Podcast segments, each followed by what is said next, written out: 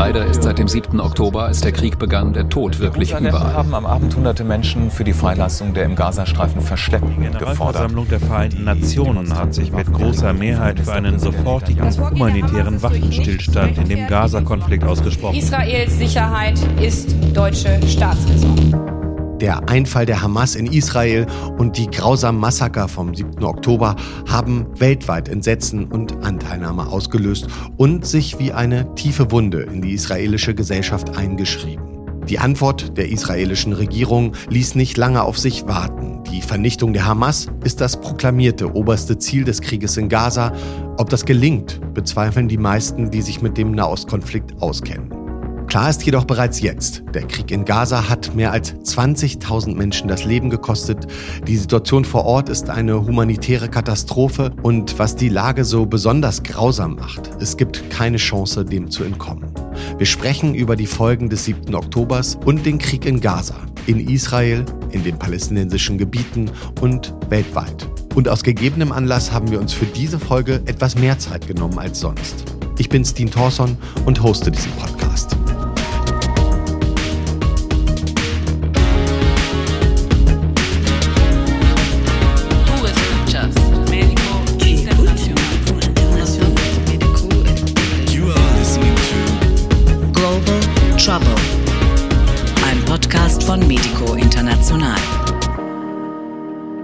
Zu Gast in dieser Folge Dr. Muriel Asseburg. Sie ist Politologin. Ihre Forschungsschwerpunkte sind unter anderem der Nahostkonflikt, Israel und Palästina.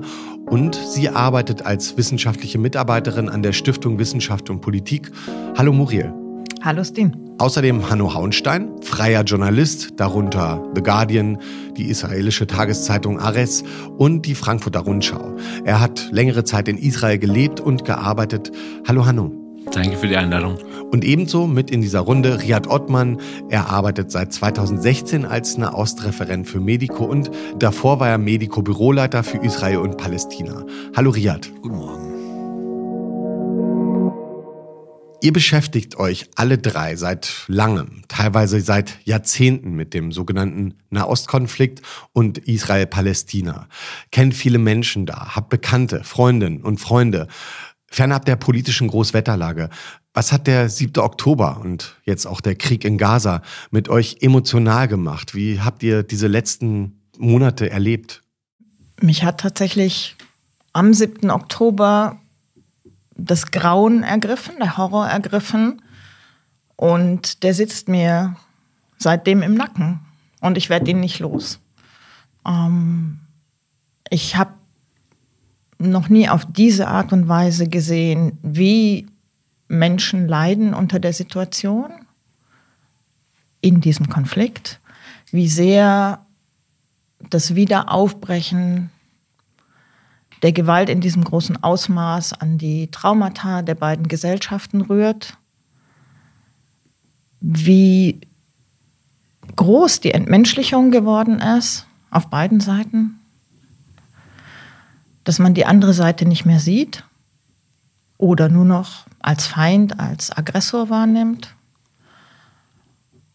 Und dazu kommt die Frustration und die Enttäuschung darüber, dass wir hier in Deutschland nicht klar und konstruktiv über diesen Konflikt diskutieren können und dass die internationale Gemeinschaft total versagt, darin, die Gewalt zu beenden, diese Spirale aus struktureller Gewalt, Gewalteskalation, Vergeltung zu unterbrechen und Brücken zu bauen.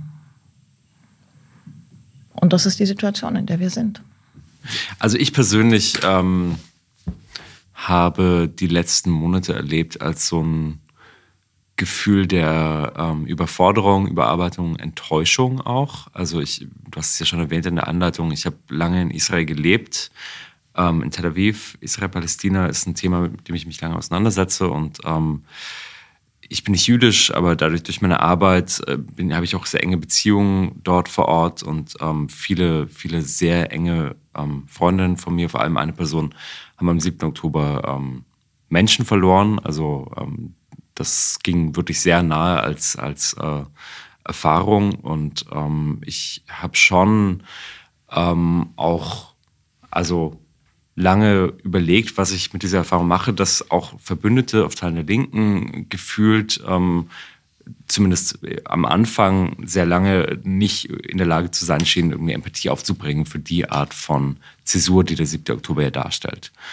Und ähm, ja, gleichzeitig habe ich das Gefühl, dass sich diese, diese Art Unfähigkeit, ähm, diese Zäsur, die das ist, die das darstellt, anzuerkennen, eben spiegelbildlich übersetzt in ähm, eine Regierung, die die deutsche Regierung ist, ähm, die offenbar also weder in der Lage ist anzuerkennen, was Israels Verantwortung äh, bedeutet in Gaza, die, die massiven Kriegsverbrechen, die begangen werden momentan in, in, in Gaza durch die israelische Regierung.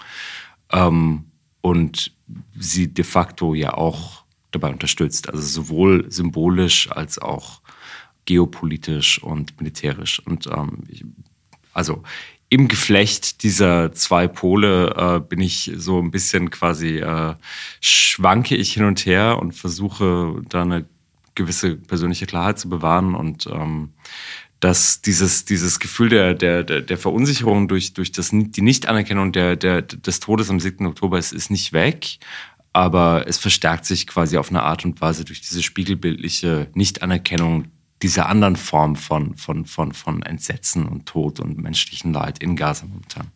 Das ist vielleicht so erstmal so als Anstieg, so das Grundgefühl.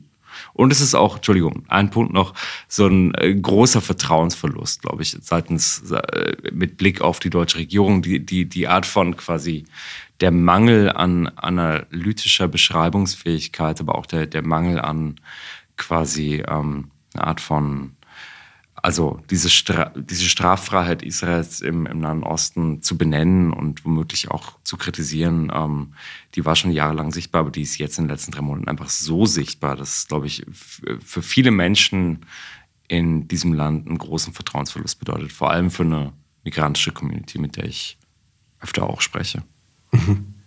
Also für mich war auch der 7. Oktober ein, äh, ein Tag erstmal der Fassungslosigkeit auch und des Schreckens darüber, was in äh, Israel passiert ist. Wir waren relativ schnell als Medico dann auch in Kontakt natürlich mit Partnerinnen und Partnern in Israel.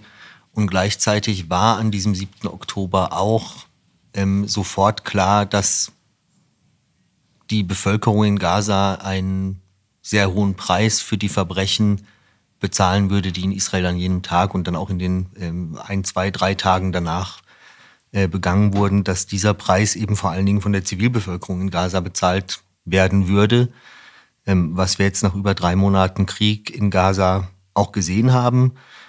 Ähm, ich war mit jüdischen Freundinnen und Freunden und auch Kolleginnen und Kollegen natürlich in Kontakt, die zum einen berichteten über diesen Riss, der dann auch durch die israelische Linke oder das, was davon äh, schon vor dem 7. Oktober ja nur noch ähm, in Bruch, Bruchstücken vorhanden war, diesen Riss, der durch diese Reste der israelischen Linken ging, die Enttäuschung und auch zum Teil ebenfalls Fassungslosigkeit über die fehlende Anteilnahme dann auch von langjährigen Verbündeten, ob das Menschen in der globalen Linken waren oder eben auch Palästinenserinnen und Palästinenser, die den 7. Oktober dann im Prinzip als Gefängnisausbruch erstmal gefeiert haben, in Teilen bevor sie wussten, was das Ausmaß dieser Verbrechen in Israel war, in Teilen allerdings auch, nachdem dann schon bekannt war, was am 7. Oktober in Israel passiert war.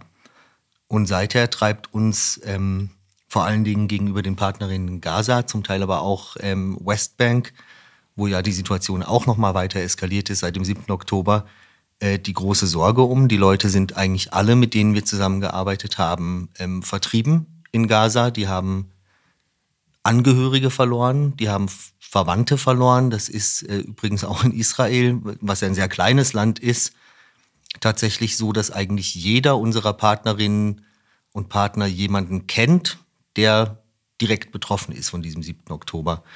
Und in Gaza, was auch ein relativ kleines Gebiet ist mit 365 Quadratkilometern und etwa 2,3 Millionen Menschen und mittlerweile eben etwa 24.000 äh, Toten, die Tausende von Menschen, die noch unter den Trümmern liegen und größtenteils auch tot sind, die sind da noch gar nicht mitgerechnet. Da kennen natürlich auch alle irgendwen, der mindestens ein Familienmitglied oder eine Arbeitskollegin, einen Freund verloren hat. Seit dem 7. Oktober herrscht Krieg in der Ost, angefangen mit dem Einfall der Hamas in Israel. Seitdem wurden auch tausende Raketen auf das Land abgefeuert und der Gazastreifen wiederum wird seitdem gnadenlos bombardiert und gleicht mittlerweile einem Trümmerhaufen. Doch bevor wir zu der Situation in den palästinensischen Gebieten kommen, sprechen wir über Israel und die israelische Gesellschaft. Hanno, du warst gerade in Israel. Ähm, was hat der 7. Oktober und auch der über Monate andauernde Krieg mit der Gesellschaft gemacht? Wie hast du die aktuelle Stimmung vor Ort wahrgenommen? Also innerhalb Israels Grenzen selbst habe ich die Stimmung als, als sehr bedrückend wahrgenommen. Es ist, ähm, ich, mein, meine Wohnung war in Tel Aviv, die, was ja im Grunde genommen oft so als, als Ort gibt, der gilt, wie, wie so eine Art Bubble funktioniert, also in, in der man quasi zwar in Israel ist, aber sich ein Stück weit der israelischen Realität entziehen kann.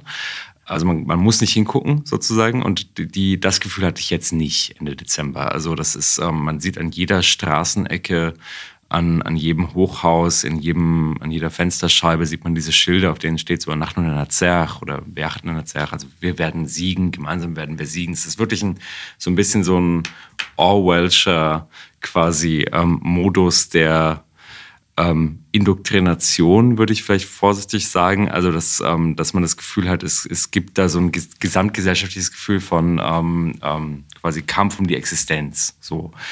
Und ähm, der ist natürlich in Teilen verständlich. Also es gehen ja auch nach wie vor Raketen auf, auf, auf Israel runter. Aber ähm, was eben extrem abwesend ist in der ganzen Diskussion, ist die, die Lage der, der Menschen in Gaza. Also es gibt wie Red ja angesprochen hat, es gibt die israelische Linke, die ähm, relativ marginal ist in Israel, die versucht, dieses Thema sichtbar zu machen und auf den Plan zu rufen. Aber ich habe die Medien sehr genau beobachtet, in, während ich dort war. Ich, ich spreche Hebräisch und äh, habe eben die Fernsehsender mir angeguckt und das ist tatsächlich ähm, massiv, äh, eine massive Leerstelle. Also zu, zu sehen, dass eigentlich so gut wie gar nicht über die, die Frage berichtet wird, wie viele Menschen, wie viele zivile Opfer unter den, unter den, unter den Getöteten sind in Gaza, was, was es bedeutet für auch eine Generation palästinensischer Jugendlicher, die sich natürlich also vorhersehbar radikalisieren werden, all das. Die, ich glaube, die Hauptfrage, die medial und auch gesellschaftlich diskutiert wird momentan, ist, ist die, ob man jetzt sozusagen Netanyahu's Kurs folgen möchte, ob man, ob man diese, den Versuch der Zerstörung der Hamas, der, der also kann man diskutieren, ob das realistisch ist oder nicht. Ich würde sagen, nein. Ähm, aber ähm, ob man dem folgt oder ob man nicht eher versucht, äh, jetzt eine Art von diplomatischer Lösung zu, zu erreichen, um die Hostages, ähm, Hostages freizukriegen. Ähm, und das ist sozusagen so so links, wie es, wie es, wie es wird in den großen Medien. Es gibt natürlich Haaretz und, und, und 972 und quasi kritische linke und linksliberale Medien, die anders berichten, aber so in den großen, dominanten Fernsehsendern ist das, ist das mein Gefühl gewesen. Und insofern ist es auch interessant, dass, dass Israel auf eine Art, wie so eine Art quasi ähm, Doppelgänger teilweise erscheint, wirklich wie, wie Deutschland. Noch, noch ein bisschen stärker, aber in Deutschland hat man ja auch das Gefühl, dass teilweise in der Berichterstattung wirklich eine große Leerstelle besteht zu einfach der, der, der jetzt ohne Wertung einfach einer Faktenbeschreibung von einer wirklich desaströsen Realität. Mhm. Ich glaube, was wichtig ist zu sehen, ist, es gibt diesen Rückzug der Israelis ins Kollektiv, in dieses Wir. Ähm, und das zeigt sich ja dann auch an ganz viel freiwilligen Arbeit zum Beispiel, ne? dass äh, Leute sehr aktiv sind, diejenigen, die evakuiert worden sind, aus dem Umfeld des Gazastreifen, aus dem Norden zu versorgen ähm, und in allen möglichen anderen Netzwerken jetzt aktiv geworden sind. Gleichzeitig nach wie vor eine sehr, sehr große Unterstützung für eine militärische Antwort auf die Angriffe der Hamas. Und dann zwei Brüche eigentlich. Das eine ist, es ist ganz überwiegend ein jüdisches Wir, ein jüdisches Kollektiv, in das man sich zurückzieht. Die palästinensischen Israelis fühlen sich nur sehr bedingt Teil dieses Wir jetzt. Sieht man sehr deutlich an Umfragen, dass sie zum Beispiel Sorge haben, ähm, sich in sozialen Medien zu äußern, dass sie Angst um ihre physische Sicherheit haben, um ihre ökonomische Sicherheit, weil sie eben von der Mehrheitsgesellschaft sehr viel stärker als Teil des anderen Wir gesehen werden und nicht des Kollektivs. Und der andere Bruch ist der, dass man auch in der Mehrheitsgesellschaft diese sehr große Kritik an der Regierung hat, am Versagen der Regierung am 7. Oktober, am Versagen des Militärs, am Versagen der Geheimdienste und hier Aufklärung fordert und Konsequenzen einfordert. Hm. Das heißt, man steht hinter dem Krieg, aber man steht nicht hinter der Regierung. Ich würde dem Versagen des Sicherheitsapparats in Israel noch ein weiteres hinzufügen wollen, wie das auch unsere Partnerin, äh, die Ärzte für Menschenrechte in Israel benannt haben nach dem 7. Oktober. Und das ist, dass viele der Opfer in Israel sich tatsächlich von der Regierung äh, vollkommen alleingelassen fühlen, dass sie untergebracht wurden in Hotels am Toten Meer, zum Teil auch in Elat, ohne dass dort äh, der Apparat der öffentlichen Gesundheitsversorgung auf im Prinzip Tausende von traumatisierten Menschen vorbereitet war, dass die Leute in diesen Ressorts am Toten Meer erstmal gar nicht wirklich versorgt wurden, in dem Umfang, wie sie das gebraucht hätten in ihrer Notsituation. Mhm.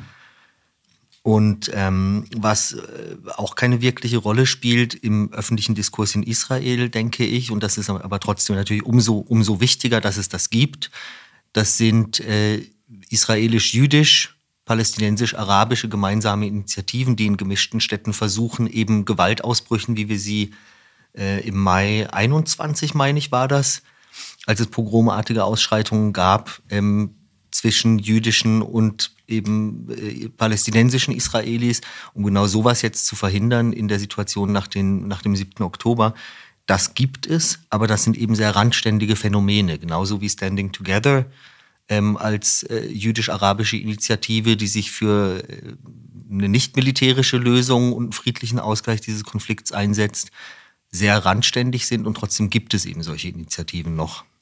Ich frage mich, Trauer in Zeiten von Krieg, wie und in welcher Form ist das eigentlich gerade möglich in Israel?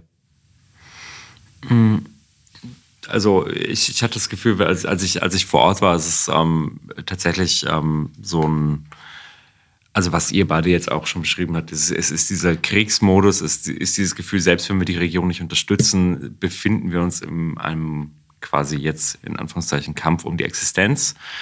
Und die Trauer liegt in der Luft, ist aber noch lange nicht verarbeitet. Also es ist eine, wirklich eine, eine, offene Wunde sozusagen. Man hat das, also wenn du durch Tel Aviv gehst, hast du diese Zelte, in denen quasi den, den, den Entführten gedacht wird und wo diese Bewegung von Menschen, das ist eine liberale Mehrheitsgesellschaft eigentlich, die aber sich, sich dafür einsetzt, dass die Hostages sofort zurückgebracht werden, die dem gedenken regelmäßig und ähm, das sind so Versuche, wo versucht wird, quasi das jetzt zu verarbeiten. Aber es ist eben auch dadurch, dass sie noch nicht alle zurück sind, ähm, für diese Menschen eine sehr, eine, eine, sehr schwierige Aufgabe. Ich, ich war ja, als ich da war, war ich auf, auf dem, dem Gelände dieses ähm, Nova Musikfestivals, was ja sehr hart getroffen wurde von Hamas und anderen Gru Gruppen, die dort äh, wirklich brutalst äh, Menschen ermordet hatten. Und das, ähm, das war schon eine sehr eindrückliche Erfahrung da zu sein. Das ist, du hast, diesen Festivalgrund und da sind so Eisenstangen in den Boden gesteckt, auf denen quasi dann oben die Gesichter, also Bilder der Gesichter der Entführten oder der Ermordeten angebracht sind. Und man hat das Gefühl, das ist wie so eine Art improvisiertes Mahnmal. Aber gleichzeitig, äh, wenn du an Mahnmal denkst, denkt man ja im Grunde genommen an, an so ein quasi fein säuberlich, äh, so ein Ort aus Glas oder Stein, an dem man äh, nichts mehr konkret mit, mit, diesem, mit, diesem, mit der Gewalt zu tun hat, also die davon irgendwie abgesondert ist auf einer ästhetisierten Ebene oder so. Aber auf diesem Festivalgrund hast du eben so diese zerschmolzenen Autos und diese und, und rumliegende abgebrochene Glasflaschen. Also es ist unglaublich spürbar, wie kurz das her ist und wie frisch diese, diese Gewalteskalation da war. Und äh, es ist einfach noch sehr spürbar, das zu sehen. Und gleichzeitig stehst du da und ich habe mit Leuten gesprochen, die da wirklich auch hingefahren sind, um ihren Familien zu gedenken, Familienmitglieder. Und du hörst halt im Hintergrund dieses Wummern was einen echt auch erstarren lässt. Von, ich meine, Gaza ist von diesem Nova Festival rund fünf, sechs Kilometer weg ungefähr. Und das, also du hörst tatsächlich, wie die Bomben darunter gehen. Das ist schon, ich fand das eine ziemlich skurrile Erfahrung, da zu sein, zu wissen, das ist also der, der Ort, der da am nächsten ist von dem Nova Festival, heißt Borei. Der trennt quasi den Süden und den Norden von, von Gaza. Der Norden ist ja inzwischen eigentlich komplett zerstört, kann man glaube ich so sagen. Der, der Süden noch nicht ganz das ist schon irgendwie eine, eine, eine skurrile Situation, sich, sich auch zu fragen, wie ist Erinnerung eigentlich möglich an einem Ort, wo sich sozusagen eine, eine andere Form von Gewalt in so unmittelbarer Nähe quasi so fortsetzend irgendwie multipliziert auf eine Art. Das, ähm, also ich, ich glaube, es ist sehr schwierig. Ich glaube, bis dieser Krieg vorbei ist, wird es eigentlich, glaube ich, kaum möglich sein, jetzt aus der Sicht der israelischen Gesellschaft gesprochen, wirklich äh, das zu, zu verarbeiten. Und äh, für die palästinensische Gesellschaft ist es ja nicht anders. Das ist das Trauma ja auf eine andere Art und Weise massiv. Ich glaube, was wichtig ist, ist, äh, das ist in Gaza aber natürlich auch nicht äh, viel anders, das ist das, äh, die Ungewissheit über das Schicksal Vermisster. In Israel sind das Geiseln, die noch in, äh, in Geiselhaft sind in Gaza. Es geht aber auch um Vermisste, deren die nicht bei den Geiseln identifiziert werden konnten und deren Leichen bisher nicht gefunden worden sind. Es geht um die Unklarheit äh, darüber ja auch, unter welchen Umständen jemand äh, sein Leben verloren hat bzw. ermordet wurde. Und gleichzeitig kommt aus Israel ja auch äh, Kritik von Angehörigen der Opfer oder von Überlebenden der äh, Angriffe des 7. Oktobers äh, an der politischen Indienstnahme der Opfer, Überlebender wie Getöteter, mhm. Zur Legitimation dieses Krieges in Gaza. Und das ist, äh, glaube ich, was, das, äh, das stößt innerhalb Israels zumindest bei einem Teil der Opfer auf äh, große Kritik. Das lässt eben auch keine Trauer zu, weil die Leute genau wissen, dass sie oder die, die äh, Verwandten, Freunde, die sie verloren haben, jetzt dazu herhalten müssen, das Leid, das anderen zugefügt wird, ähm, zu rechtfertigen.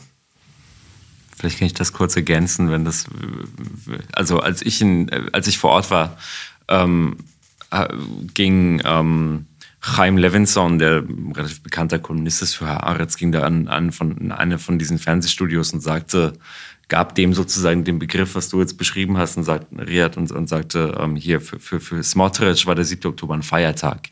Also so Ben-Gvir und Smotrich und äh, Simcha Rothman und diese Leute, also diese quasi rechtsradikalen Hardliner in der Regierung, hatten ja schon relativ lange so diese quasi eskatologischen Rachefantasien und diese Ideen von irgendwie Gush Katif und Gaza wieder einnehmen. Das ist natürlich ein bisschen jetzt ein zynischer Kommentar zu sagen, Feiertag, aber es ist sicherlich, was, was darin beschrieben ist, ist sozusagen, dass, dass viele auf der, auf der ganz rechten im Grunde genommen nur auf so eine Art von, von, von Eskalation gewartet, wenn nicht gar hingearbeitet haben. ich will nicht sagen, dass der 7. Oktober ähm, auf, auf, auf Israels Kosten geht, ne? aber äh, es, ist, äh, es ist sozusagen, ich glaube, von Hamas aus war es auch auf eine Art, muss man auch sagen, wie eine Art Handreichung an diese rechten Hardliner, die damit genau das jetzt durchziehen konnten, was sie eigentlich auch schon lange vorher propagiert haben. Premier Netanyahu hat für die Zeit des Krieges eine Einheitsregierung gegründet. Das war vor dem 7. Oktober ja wirklich noch undenkbar. Die israelische Gesellschaft schien in eine grundlegende politische Krise geraten zu sein. Auslöser war die umstrittene Justizreform. Ähm, die Bilder habe ich noch vor Augen. Da waren ja wirklich Hunderttausende von Menschen auf der Straße. Äh, es gab Aufrufe für den Generalstreik. Ähm, Reservisten wollten nicht mehr zur Armee. Ähm, die israelische Regierung versucht jetzt ein Bild der Einheit aufrechtzuerhalten, um den Krieg gegen die Hamas erfolgreich führen zu können. Wie eng steht denn die Gesellschaft gerade wirklich zusammen in Israel?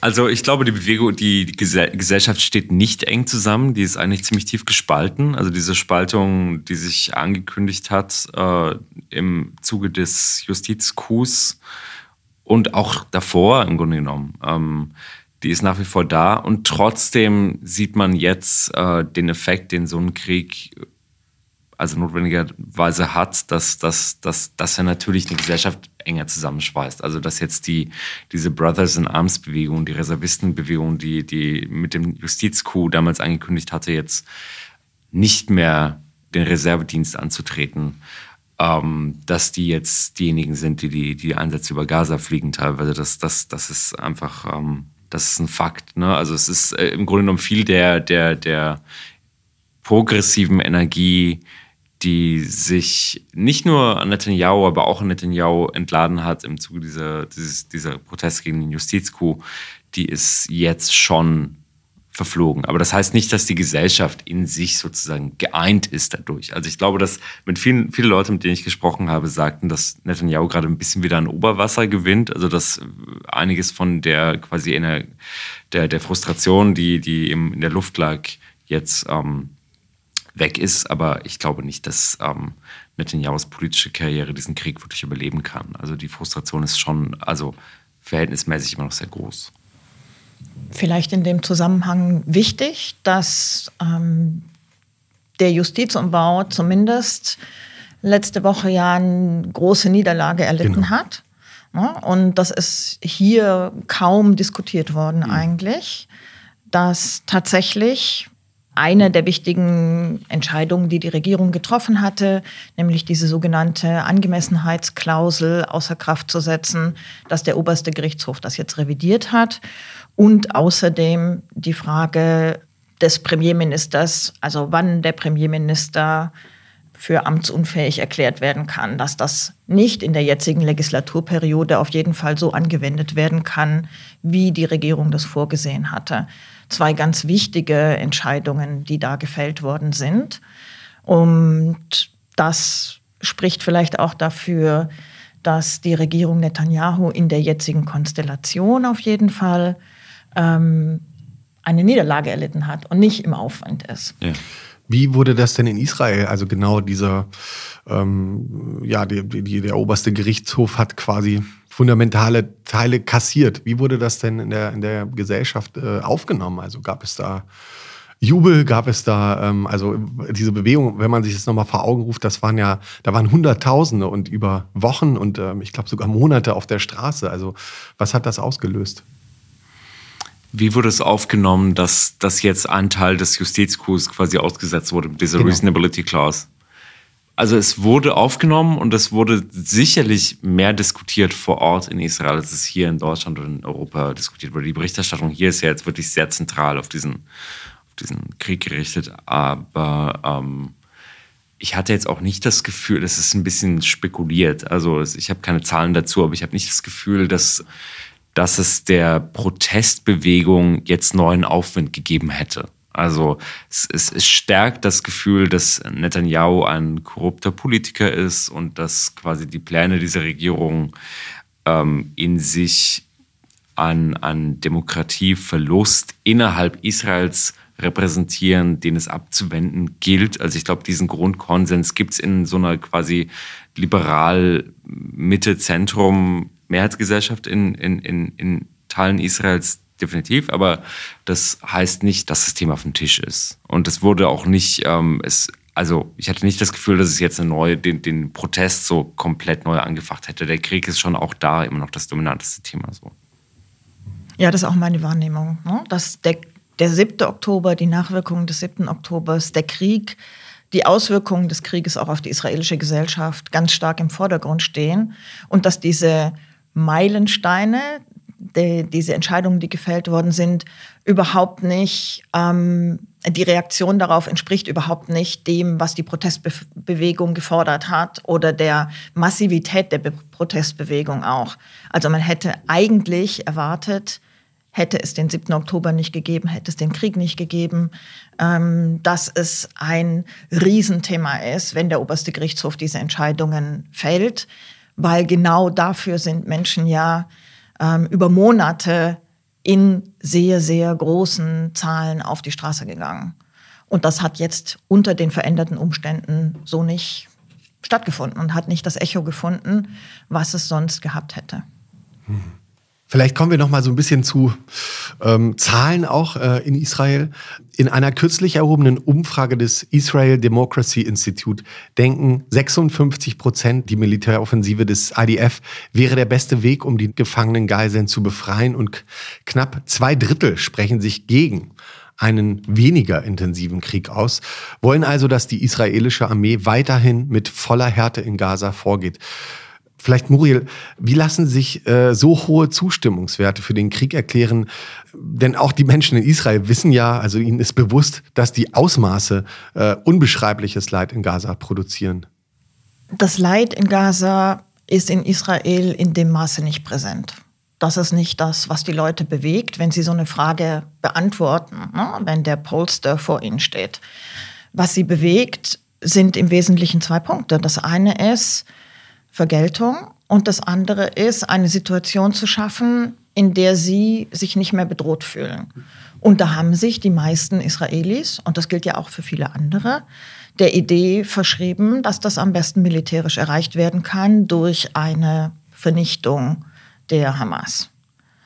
Ich glaube, es ist auch wichtig zu sehen, dass auch hier ein Riss durch die israelische Gesellschaft geht, dass wenn wir diese Umfragen genauer anschauen, dass ungefähr zwei Drittel der jüdischen Israelis diese Haltung haben, wenn es zum Beispiel um die Befreiung der Geisel geht. Ja, sagen zwei Drittel. Die sollen im Wesentlichen durch eine Fortführung oder sogar Intensivierung der Militäroperationen erzielt werden und durch eine militärische Befreiung. Wohingegen die palästinensischen Israelis zu ungefähr zwei Drittel sagen, am besten durch einen Deal, also durch die Befreiung der Geiseln, einen Waffenstillstand und die Befreiung palästinensischer Häftlinge aus israelischen Gefängnissen. Verteidigungsminister Galant hat die Palästinenser Human Animals genannt. Ähm, andere israelische Regierungsvertreter äußern sich auf eine ähnliche entmenschlichende Weise. Solche Aussagen von Politikern sind auch Teil der Beweisführung der Genozidklage vor dem Internationalen Gerichtshof in Den Haag aber fernab sehr weit rechts stehender Politiker. Wie ist die Reaktion in der israelischen Gesellschaft aus solcher Äußerungen? Ähm, gibt es da große Widerrede oder haben solche Positionen mittlerweile oder gerade durch den 7. Oktober große Unterstützung? Ich habe da jetzt keine Zahlen vorliegen, aber ich gehe nicht davon aus, dass das auf großen Widerspruch stößt in der israelischen Mehrheitsgesellschaft zumindest nicht. Also wir hatten ja auch andere alarmierende Trends ähm, äh, diese TikTok-Trends, wo Israelis im Prinzip äh, und zum Teil auch Kinder und Jugendliche äh, Videos aufgenommen haben, äh, wo sie die Bevölkerung Gazas dafür verhöhnen, dass die jetzt kein Wasser mehr haben, keine Elektrizität mehr, äh, nicht mehr genügend zu essen und so weiter und so fort. Und das äh, waren Trends in den sozialen Medien, von denen ich jetzt nicht sagen könnte, das ist eine, das bildet eine Mehrheit der israelischen Gesellschaft ab. Aber das führt eben auch nicht zu einem eindeutigen, lauten Aufschrei oder zu einer Empörung. Äh, vielleicht kann Hanno da irgendwas ergänzen, äh, zu einer kritischen Reflexion der Gefahr einer Verrohung der eigenen Gesellschaft und des politischen Diskurses. Aber diese, ich sag mal, diese Äußerungen, wie wir sie von FunktionsträgerInnen, Politiker, Politikern, äh, Knesset-Abgeordneten gesehen haben, auch von Teilen der militärischen Führung in Israel, das ist ja die Fortsetzung eines Trends, wie wir, wie wir ihn schon seit Jahren hatten. Also es gab viele äh, dieser äh, entmenschlichenden Aussagen auch während früherer Auseinandersetzungen. Also im 2014er Krieg gab es das, das hat es äh, immer gegeben und das äh, reflektiert auch äh, im Prinzip eine gewisse, eine gewisse Tradition der Darstellung des des Arabers oder des Palästinensers, früher auch in israelischen Schulbüchern und so weiter. Also es gibt eine lange Tradition im Prinzip der rassistischen Erniedrigung im öffentlichen Diskurs. Ja, ich, ich würde dazu stimmen. Also ich glaube, das ist jetzt klar. Es gibt in den letzten drei Monaten eine, eine Maximierung dehumanisierender Aussagen über Palästinenserinnen und, und Menschen mit arabischen Wurzeln, aber ähm, also die sich ja irgendwie in der in Südafrikas Genozidklage aufgelistet finden in, in, in, Hunderten von Beispielen. Aber gleichzeitig ist das keine völlig neue Sache. Also die israelische Gesellschaft ist in den letzten Jahren, Jahrzehnten sehr nach rechts gerückt und ähm, so eine Aussage wie die von Galland von, von Human Animals ist jetzt keine, die irgendwie die Leitmedien quasi beschäftigen würde, ob das eine, eine moralische Transgression sei oder so. Also das ist tatsächlich in Israel eher an der, also Tagesordnung ist jetzt vielleicht ein bisschen salopp gesagt, aber das, das, das sind Aussagen, die einfach auch ein Grundgefühl spiegeln, die eine, eine Dehumanisierung von palästinensischen Menschen in Jahrzehnten von Besatzung und drohender Annexion einfach normalisiert hat. Also das, das, ähm, und das spiegelt sich in verschiedenen, verschiedenen quasi Beispielen. Netanyahu hat 2000 15, wenn ich mich richtig erinnere, schon von irgendwie arabischen Menschen, die in, in, in, in Droves zu den Wahlkabinen äh, kommen, also so also auch so Tierbilder quasi ähm, bedient. Das, das, das ähm, gibt es seit Jahren. So. Vielleicht ist der Kontext in dem Zusammenhang nochmal wichtig. Also das Scheitern von Oslo, das Scheitern, dass man eine Konfliktregelung verhandelt, dass man die legitimen Interessen und Rechte der jeweils anderen Seite anerkennt, hat ganz entscheidend dazu beigetragen, dass diese Entmenschlichung, die auch hier auf beiden Seiten stattfindet, ja, ähm, dass die so viel Land gewonnen hat, dass sie so viel präsenter geworden ist in den Gesellschaften. Man möchte eben nicht mehr anerkennen, dass da Menschen sind, die auch legitime Ansprüche haben auf Selbstbestimmung, auf das Land, sondern man versucht, die zu entmenschlichen und ihnen damit ihre Rechte abzusprechen. Mhm. Und davon abgesehen ist natürlich im Krieg das auch immer Teil der Mobilisierung. Mhm. Ja, Protest gegen Krieg in Zeiten von Krieg, äh, ich glaube, das lässt sich historisch gut belegen, ist immer äh, eine schwierige Sache. Dennoch äh, gibt es ja auch in Israel, ähm, es gibt Linke, es gibt äh, Menschen, die Kritik noch äußern, ob äh, auf der Straße oder in, in Medien äh, oder in sozialen Medien.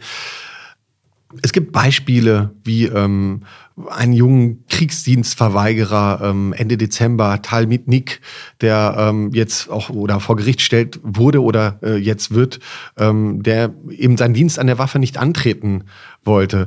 Ähm, er hat gesagt, ich weigere mich, eingezogen zu werden und an einem verbrecherischen Krieg in Gaza teilzunehmen.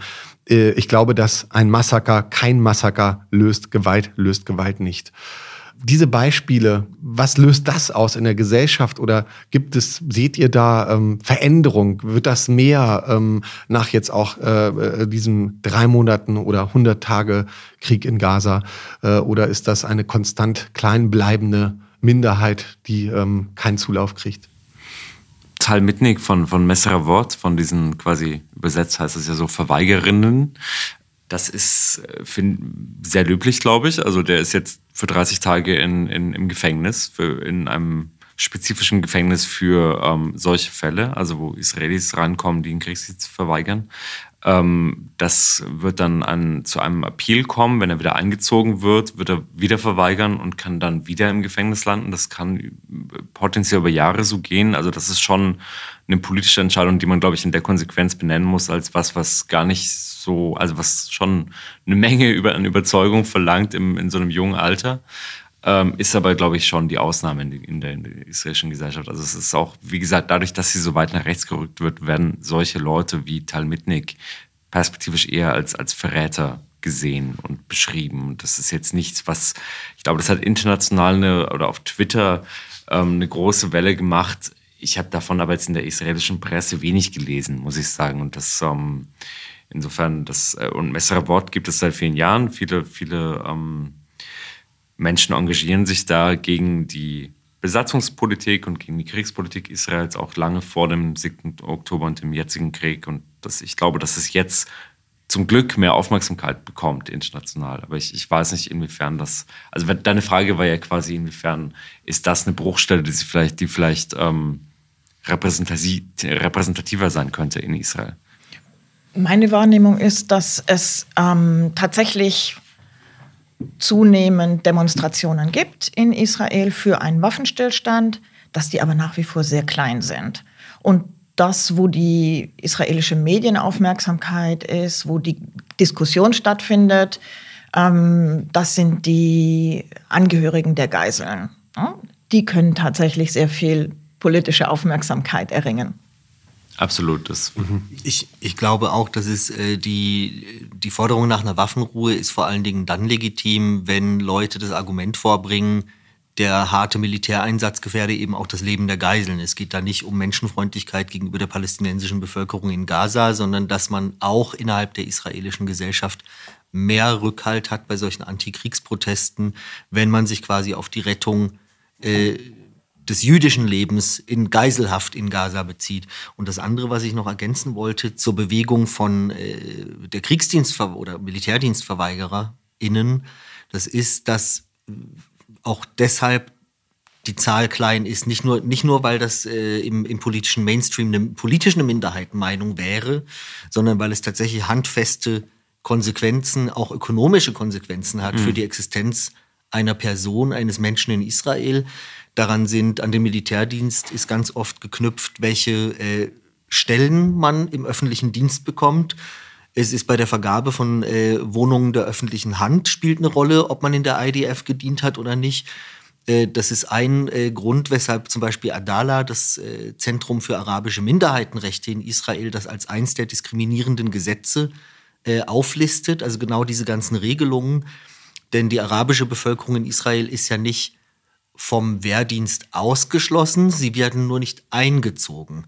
Und da das dann die Mehrheit äh, der arabischen männlichen und weiblichen Bevölkerung in Israel natürlich nicht tut, aus politischen Gründen, entstehen ihnen Nachteile bei der Jobsuche, bei der Wohnungssuche und so weiter. Aber die Regierung kann immer sagen, naja, wir schließen euch ja nicht aktiv aus. Ihr könntet euch ja freiwillig melden. Also ist das nicht wirklich diskriminierend.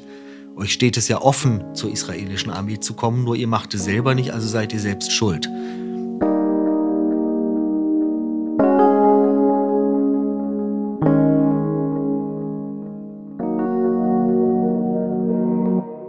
Kommen wir zur aktuellen Situation in Gaza, in den palästinensischen Gebieten.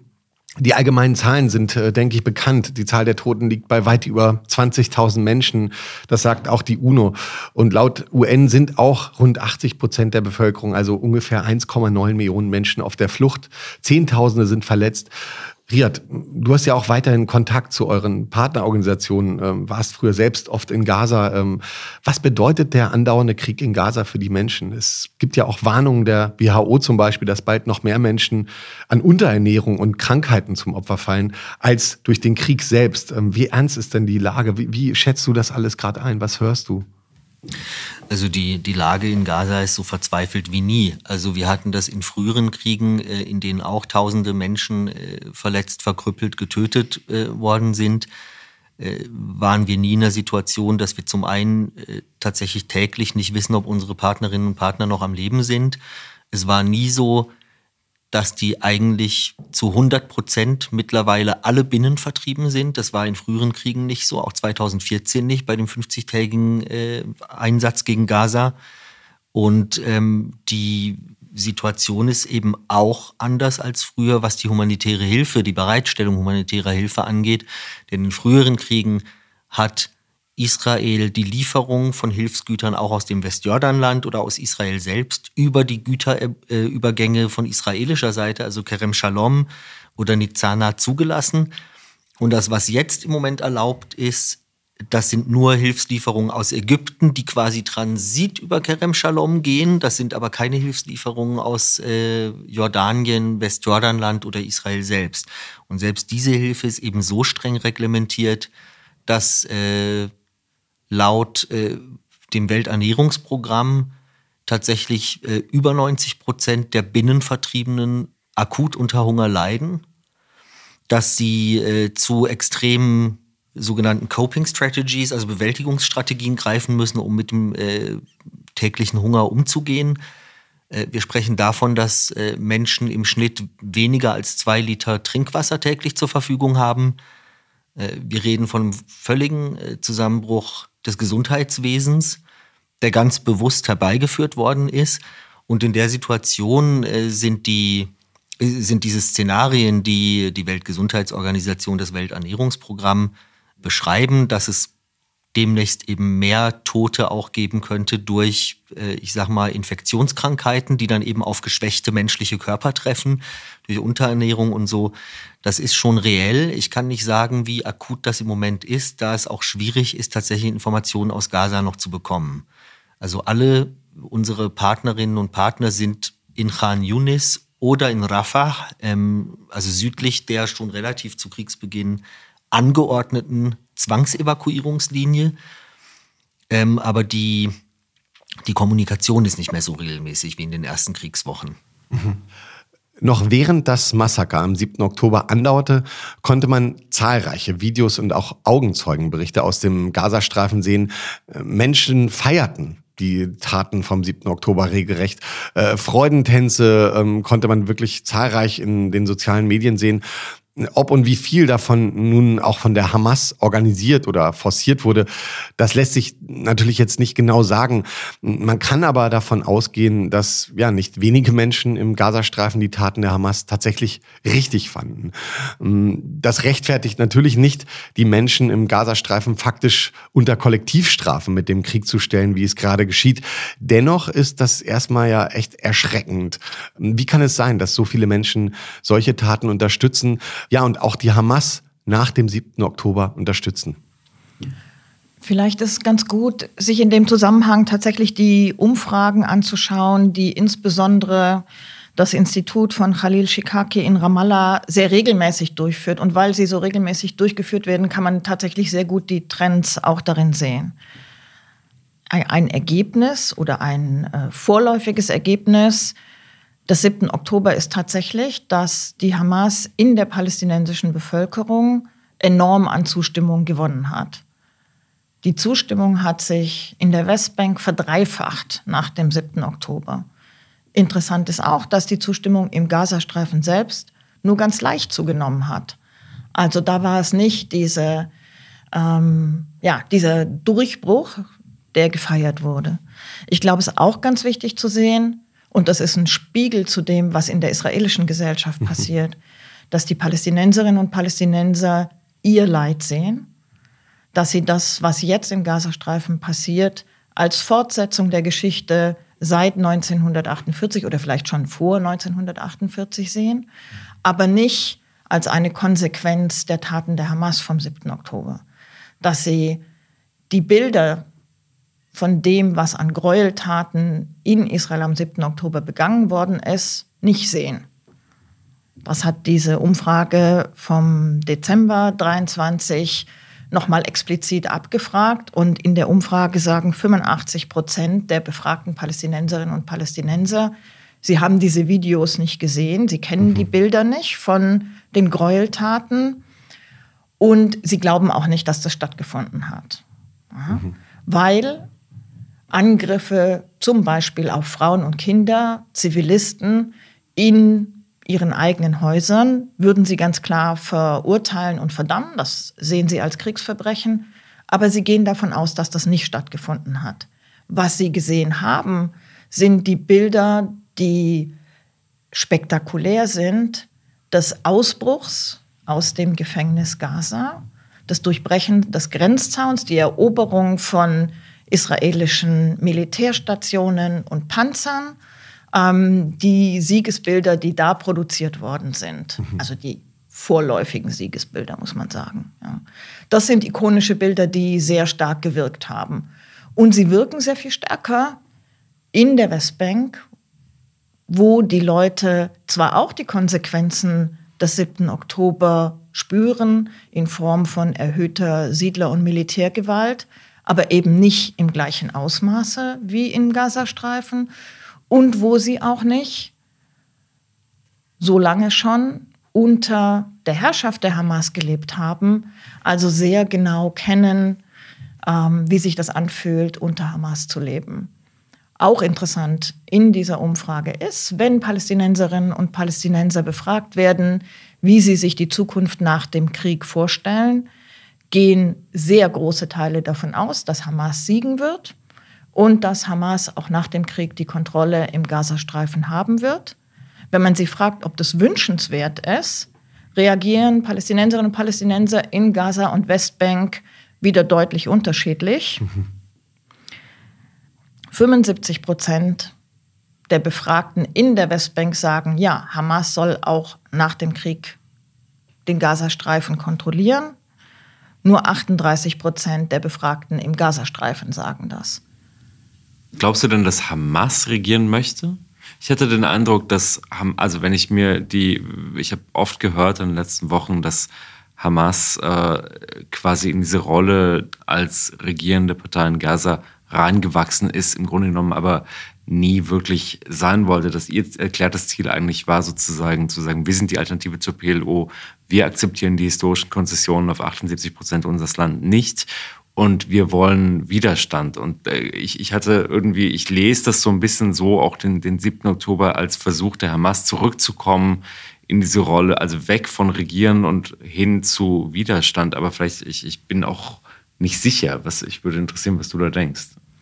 Also ich glaube, dass das ein ganz wichtiger Punkt ist, ja, dass Hamas nicht länger in dem vorgegebenen Rahmen regieren wollte. Das heißt nicht, dass Hamas nicht Teil einer palästinensischen Regierung sein möchte, aber nicht in dem Rahmen, in dem sie zerrieben werden ähm, und letztlich auch, wie ja auch die Autonomiebehörde in der Westbank, mhm. als Handlangerin der Besatzung agieren.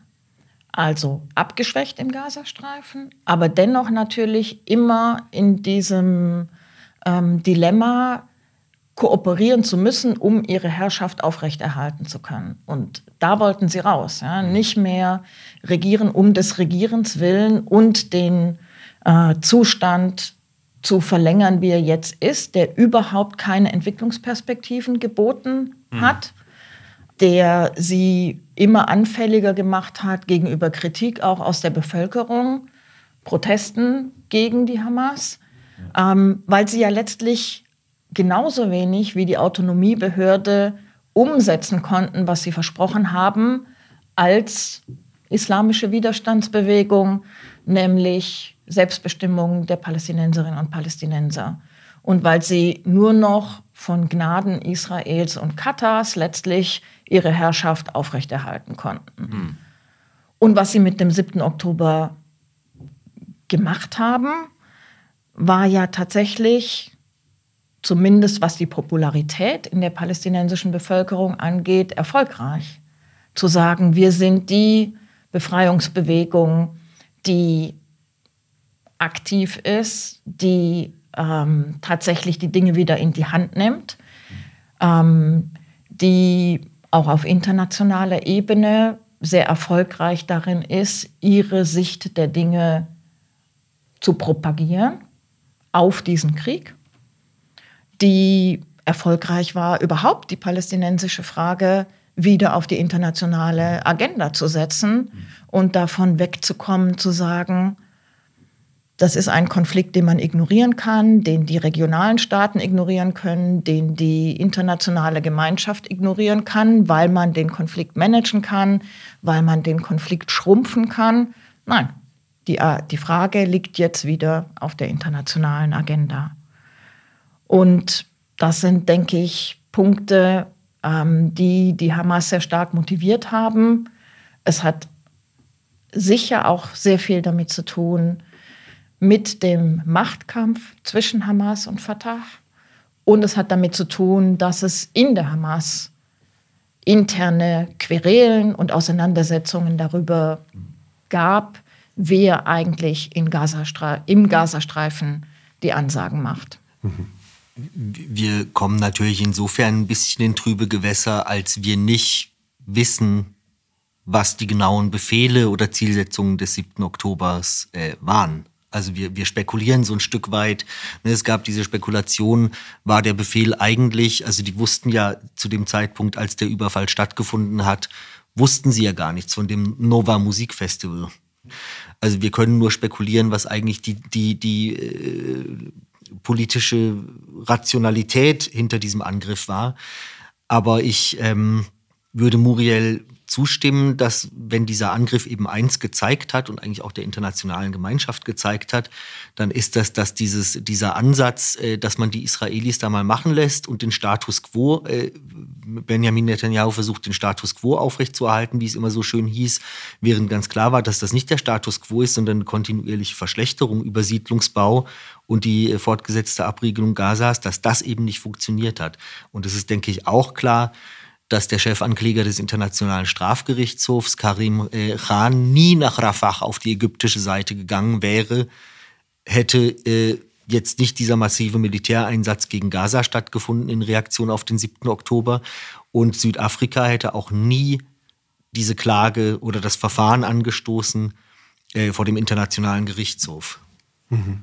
Ja, ich finde das so interessant, weil diese zwei Punkte, die Muriel und Real jetzt anbringen, also sind beide in sich geschlossen extrem wichtige Punkte. Ich glaube, wenn man da, wenn man das, wenn ich das jetzt so höre als Journalist, finde ich das so interessant, dass solche Fragen unglaublich abwesend sind aus der deutschen Diskussion. Also das ist so diese, diese, diese Art von Kontext ist so essentiell, um überhaupt zu verstehen, was eigentlich passiert. Aber trotzdem hat man in Deutschland oft das Gefühl, dass die, diese Frage so, wann startet man die Uhr, tatsächlich beim 7. Oktober anfängt und nicht irgendwie 2009, nicht 2006, nicht 1967, nicht 1948. Also das ist so, also dieser Zoom-out ist, glaube ich, total wichtig und würde ich mir persönlich wünschen, dass es, ähm, dass, dass dieser zusätzliche Kontext ähm, nicht im Sinne einer, natürlich nicht im Sinne einer Rechtfertigung, sondern im Sinne einer Erklärung ähm, viel öfter passiert in Deutschland. Aber kann oder muss man hier nicht einwerfen, was die strategischen oder politischen Gründe der Hamas für den 7. Oktober waren, wissen wir nicht. Und vielleicht gibt es diese auch gar nicht, sondern getrieben durch den brutalen Antisemitismus der Hamas war das einzige Ziel die Vernichtung jüdischen Lebens, und zwar so viel wie es geht, so wie es dann ja auch auf entsetzliche Weise geschehen ist. Es gibt natürlich, äh, also Muriel, vielleicht willst du ergänzen, wenn ich äh, jetzt was äh, sage, was nicht, nicht akkurat oder nicht, nicht genau genug ist. Es gibt natürlich die alte Charta der Hamas, wo von der Befreiung des gesamten historischen oder man, ich sag mal jetzt mal des ehemaligen britischen Mandatsgebiets Palästinas die Rede ist. Es gibt später aber eben eine Aktualisierung ja, die Charta wurde nicht ersetzt, aber es wurde ein neues Programm verabschiedet. Ich denke, das war auch eine realpolitische Entscheidung seitens der Hamas, um die äh, Parteibasis und eben die breite Unterstützung äh, nicht komplett zu entfremden, indem man sich offen hinstellt und sagt, wir akzeptieren die Existenz Israels. Äh, die Formulierung in dem neueren Programm lautet ja, wenn es zwischen der PLO und Israel zu einer Einigung käme, dann würde man dem nicht im Wege stehen. Man würde das dann nicht versuchen zu unterminieren. Und der andere Punkt, der ja auch immer gegen die Hamas angebracht wird, ist, dass sie die Existenz Israels nicht anerkennt oder das Existenzrecht Israels nicht anerkennt. Ähm, dem realpolitisch natürlich auch entgegenzuhalten wäre, dass die Hamas, nachdem sie sich jahrelang Wahlen verweigert hat, genau an diesen Wahlen teilgenommen hat. Das hat ja zu diesem äh, zum Wahlsieg der Hamas geführt damals und zu einer äh, Bildung einer sehr fragilen, vorübergehenden Einheitsregierung mit der Fatah. Aber äh, diese Wahlen finden ja nur, konnten ja nur im Rahmen der Osloer Verträge stattfinden. Denn das waren ja Wahlen zum äh, palästinensischen Legislativrat, also dem Parlament, das durch die Osloer Verträge und durch die Anerkennung Israels, und zwar auf 78 Prozent des früheren Mandatsgebiets Palästinas durch die PLO basiert haben. Also war das eine de facto Anerkennung, sich überhaupt in diesem äh, politischen Prozess zu engagieren. Und das wird, glaube ich, nicht gesehen. Und ich denke, da wurden äh, nach den Wahlen, nach dem Wahlsieg 2006 der Hamas wurde eben auch die Chance vergeben, diese äh, Partei ein Stück weit politisch zu normalisieren und zu zähmen tatsächlich. Aber dazu hätte es eben auch äh, dringender Fortschritte bedurft zur Schaffung und zur Realisierung dieser Zwei-Staaten-Regelung, wie sie ja eigentlich die Interimsabkommen, die nur für wenige äh, Jahre dieses Regime und die Teilung des Westjordanlandes in ABC-Gebiete vorgesehen hatte, die im Prinzip zu einer Beendigung dieses vorübergehenden Status hätte führen sollen, was damals auch nicht passiert ist, was eben auch das Versagen nicht nur der Palästinenser und der äh, israelischen Regierung oder verschiedener Regierungen war, sondern auch das Versagen der internationalen Gemeinschaft, entsprechend Druck auf beide Seiten auszuüben, um so eine politische Regelung herbeizuführen. Ich würde gerne nochmal zurück zu Hamas Charta Politikdokument von 2017. Ich glaube, es ist sehr schwierig, wenn wir durch unsere deutsche Brille und deutsche historische Erfahrung auf die Hamas schauen. Im Sinne, ähm, sehen wir da Antisemitismus, wie wir ihn aus der europäischen Erfahrung kennen, wie wir ihn in der Zuspitzung aus dem Dritten Reich kennen. Ähm, die Hamas ist eine Bewegung, bei der es ganz explizit um das historische Palästina, lustigerweise historisch geframed wie, also geframed durch das britische Mandatsgebiet Palästina geht. Ja? Und in ihrem Gründungsdokument der Hamas Charta haben wir tatsächlich eine ganz krude Ansammlung von antikolonialen, antisemitischen und antizionistischen Aussagen.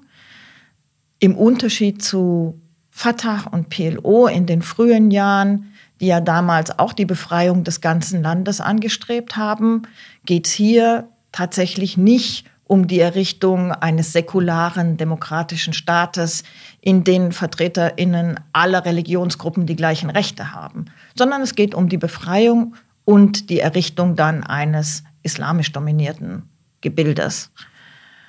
Das, wie Riyad äh, deutlich gesagt hat, hat sich im Laufe der Zeit verändert. Unter den gegebenen Umständen ist die Hamas dazu gekommen zu sagen, wir sind letztlich auch bereit zu einer Koexistenz mit Israel. Das heißt aber nicht, dass wir die Legitimität des Staates anerkennen und das heißt auch nicht, dass wir das jetzt sagen und dass wir darüber verhandeln werden. Das ist nicht, sehen wir nicht als unsere Aufgabe. Das kann die PLO machen, das kann Fatah machen und wenn das so ist, dann kann man ein Referendum haben und wenn die Mehrheit der PalästinenserInnen damit zufrieden ist, dann werden wir das nicht verhindern.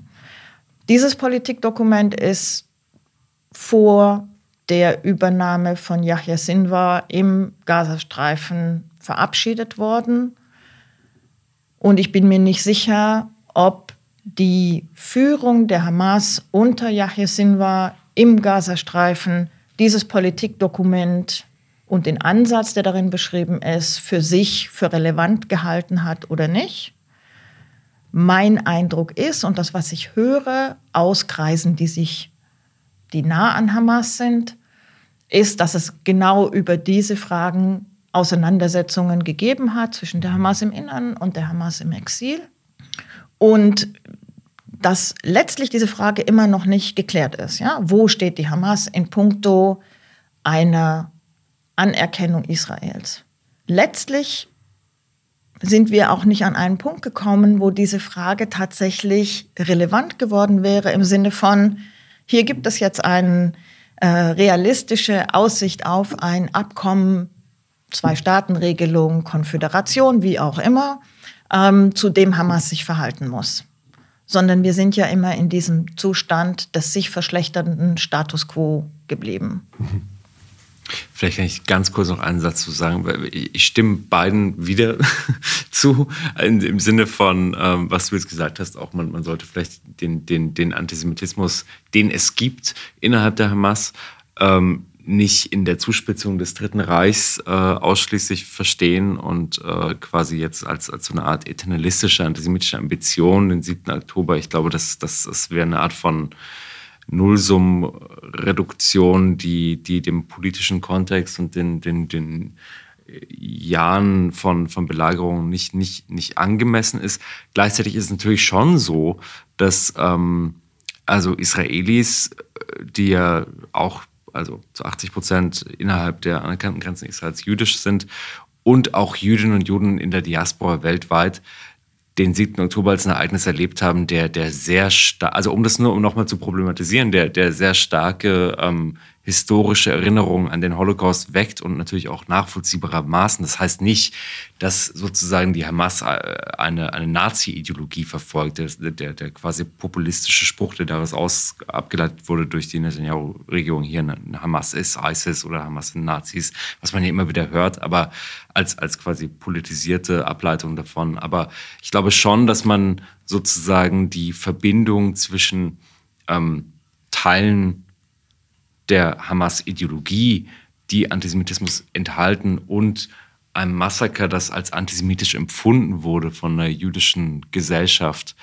ähm, nicht, nicht einfach quasi durch eine Faktenbeschreibung der politischen, geopolitischen und auch innerpolitischen quasi äh, ähm, Koordinaten innerhalb der, der, der palästinensischen Gesellschaft weg erklären kann, sozusagen. Und das ist ja auch kein Wunder, weil führende Hamas-Vertreter in Gaza und im Ausland diese Interpretation ja selbst auch geliefert haben und genährt haben noch ne? und immer wieder gesagt haben, wir werden das wieder tun. Ja. Ähm, und absolut. also no remorse. insofern, ja, ja. genau, mhm. absolut.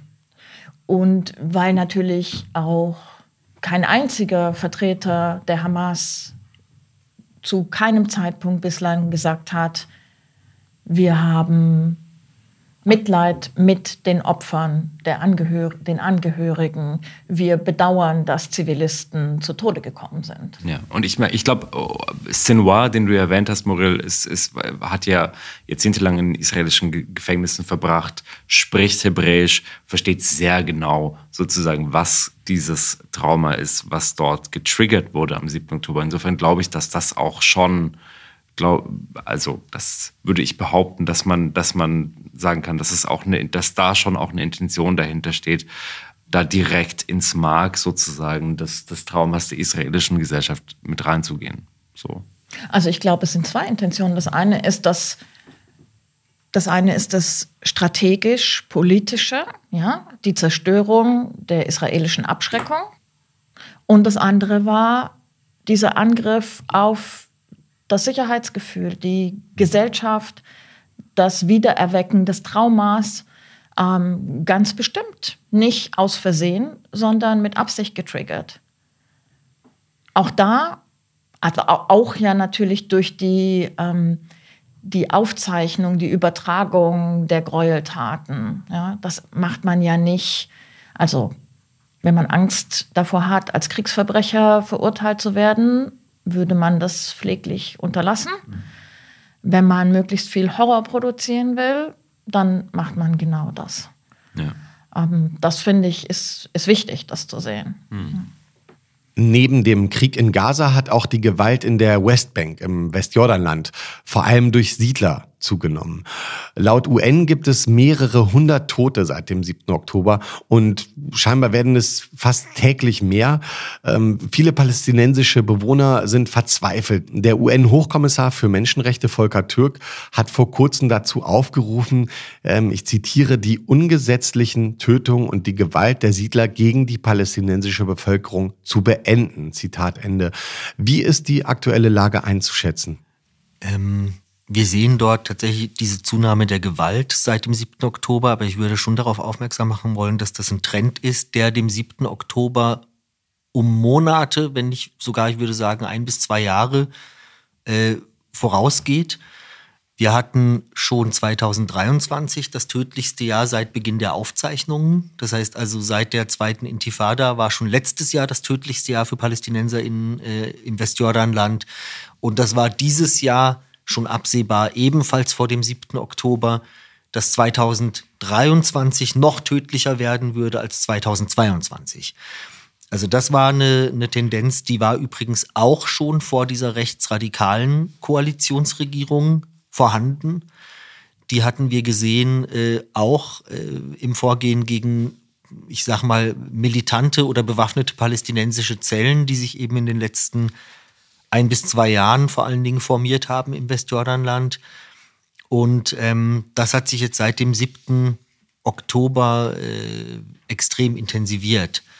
Also wir haben seit dem 7. Oktober, meine ich, mittlerweile fast 300 oder um circa 300 getötete Palästinenser, vor allen Dingen Palästinenserinnen, die meisten durch äh, militärische Gewalt, Ähm, ich denke, unter 20 unter ungeklärten Umständen, wo nicht klar ist, ob das Siedler waren oder die Armee, ähm, beziehungsweise wo klar ist, dass es Siedler waren. Aber die Mehrheit davon wurde tatsächlich durch den Einsatz äh, der äh, israelischen Armee ähm, dort ihres Lebens beraubt. Und was wir auch sehen, ist natürlich ein, ähm, eine Zunahme in der, in, in der Vertreibung, das heißt vor allen Dingen von äh, Hirten-Communities. Da sind mittlerweile, glaube ich, 1200 Menschen, also wir sprechen von, von glaube ich, 13, 14 Weilern, die mittlerweile zwangsumgesiedelt wurden. Das geschah in der Regel tatsächlich durch äh, massive Siedlergewalt, oft in Begleitung der israelischen Armee. Das heißt, das ist alles staatlich gedeckt. Und das ist ganz klar äh, ein Verbrechen, das man eben nicht rechtfertigen kann mit der Bekämpfung der Hamas, denn das geschieht alles in dem Teil des Westjordanlandes, der komplett unter israelischer, militärischer und zivilrechtlicher Verwaltung steht, den sogenannten C-Gebieten. Und die Reaktion, äh, es gab ja nicht nur von Volker Türk Reaktionen, sondern ich meine auch das Auswärtige Amt hat die israelische Regierung, hat bei der israelischen Regierung angemahnt, was etwas bizarr wirkte auf mich. Äh, die israelische Armee müsse die palästinensische Zivilbevölkerung vor gewalttätigen Siedlern schützen. Mhm. Die eigentliche Aufforderung hätte sein müssen, dass Israel nicht mehr völkerrechtswidrig Siedler dort ansiedelt, wo sie nichts zu suchen haben. Denn das ist ja der Grund dafür, dass sie dann zwecks weiteren Landraubs die palästinensische Bevölkerung vor Ort terrorisieren. Also ich, ich war in, während meines Besuchs in Israel-Palästina war ich auch in der Westbank und war auch in Area C, die du jetzt angesprochen hast, also den C-Gebieten ähm, in Masafayata, also was dieses Gebiet ist quasi von mehreren Dörfern, palästinensischen Dörfern, von Hirten und, und, und äh, landwirtschaftlich organisierten Communities und ähm, war da in einem spezifisch in einem Dorf, das heißt Sanuta. Ähm, das wurde knapp zwei Wochen, bevor ich das besucht habe, zerstört, zwang, zwangsvertrieben. Es ist eine Community von ungefähr 150 Leuten, die jahrzehntelang dort gelebt haben, obwohl jahrzehntelang andauernde Gewalt von, von Siedlern eine, eine, tägliche Realität war, aber die hat sich tatsächlich seit dem 7. Oktober massiv verstärkt. Und wie du auch gerade schon erwähnt hast, das geschieht nicht nur unter quasi ähm, Aufsicht der Armee. Das geschieht auch teilweise, also die Gewalt geht von, von Siedlern aus, die in, in Armeeuniform von Reservisten rumlaufen teilweise wirklich ununterscheidbar sind von jetzt in Anführungszeichen echten Soldaten. Ähm, und äh, das war wirklich ein unglaubliches Bild, da zu sein und zu sehen, wie da so eine Grundschule zerstört ist. Da lagen noch die palästinensischen Schulbücher auf dem Boden rum. Also das ähm, das ist eine ziemlich krasse Realität und ich, ich glaube, den Background, das würde ich auch, da würde ich Red auch beipflichten wollen. Es ist keine Realität, die, die ausschließlich auf Netanyahu zurückgeht oder auf, auf die rechte Regierung, unter denen er regiert hat. Das ist eine Realität, die seit Jahrzehnten ähm, in, also die sich, die eskaliert, aber die in Jahrzehnten in Tendenz beobachtbar ist und ähm, Jetzt der, der jüngste Hintergrund ist, dass das oberste Gericht 2022 diese, diesen, dieses, diesen Bereich zu so einer sogenannten Firing Zone erklärt hat. Ähm, das ist nach internationalem Völkerrecht äh, völkerrechtswidrig, also eine Übungszone für das israelische Militär. Und äh, wohlgemerkt eben jenes quasi oberste Gericht, über, über dessen Machtverlust wir, wir die ganze Zeit sprechen in dem Justizcoup. Also das ähm, äh, nur um das mal zu, sozusagen zu kontextualisieren. Ich war auch in anderen palästinensischen Dörfern, denen die Leute wirklich immer wieder gesagt haben, so, wir sind diejenigen, die den, den Preis zahlen für, für den 7. Oktober. Wir, es waren keine Leute, die jetzt äh, Hamas glorifiziert haben, im Gegenteil. Ähm, die sprechen Hebräisch und Arabisch und, und Englisch und so und sagen, aber wir, wir, wir, wir haben tagtäglich Angst, dass dieses Haus hier morgen nicht mehr steht. Also, mhm. weil das äh, wirklich so akut ist momentan. Ja. Mhm.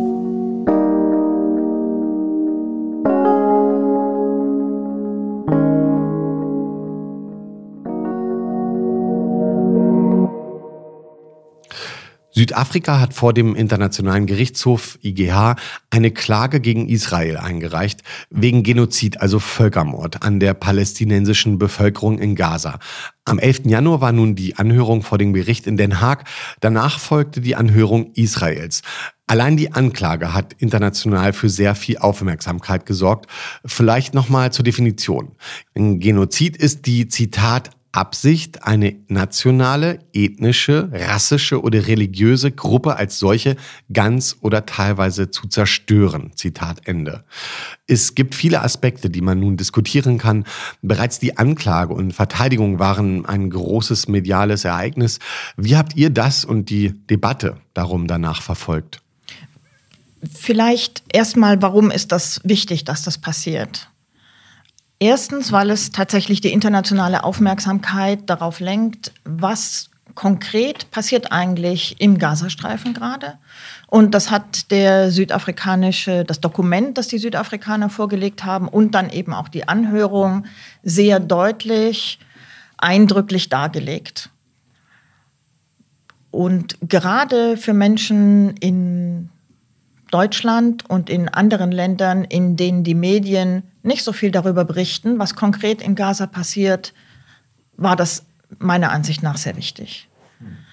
Was der Bericht auch sehr deutlich gemacht hat und die Anhörung ist, dass es sehr, sehr viele Aussagen von israelischen Verantwortlichen gibt, die durchaus die Absicht, die Bevölkerung Gazas auszudünnen, wie der Premierminister gesagt hat, sie zu vertreiben, sie ähm, zu dezimieren, sie auszuhungern, ähm, sehr deutlich macht. Ja? Also da werden Dinge gesagt, die auf die Absicht Völkermord schließen lassen.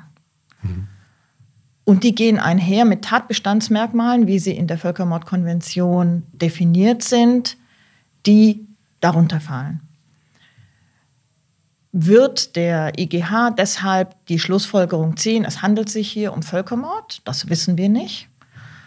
Da gibt es schon sehr hohe Hürden und es muss letztlich ja nachgewiesen werden, dass die Maßnahmen, die ergriffen worden sind, genau diesem Ziel auch dienen und die Absicht tatsächlich bestanden hat bei denjenigen, die das angeordnet haben.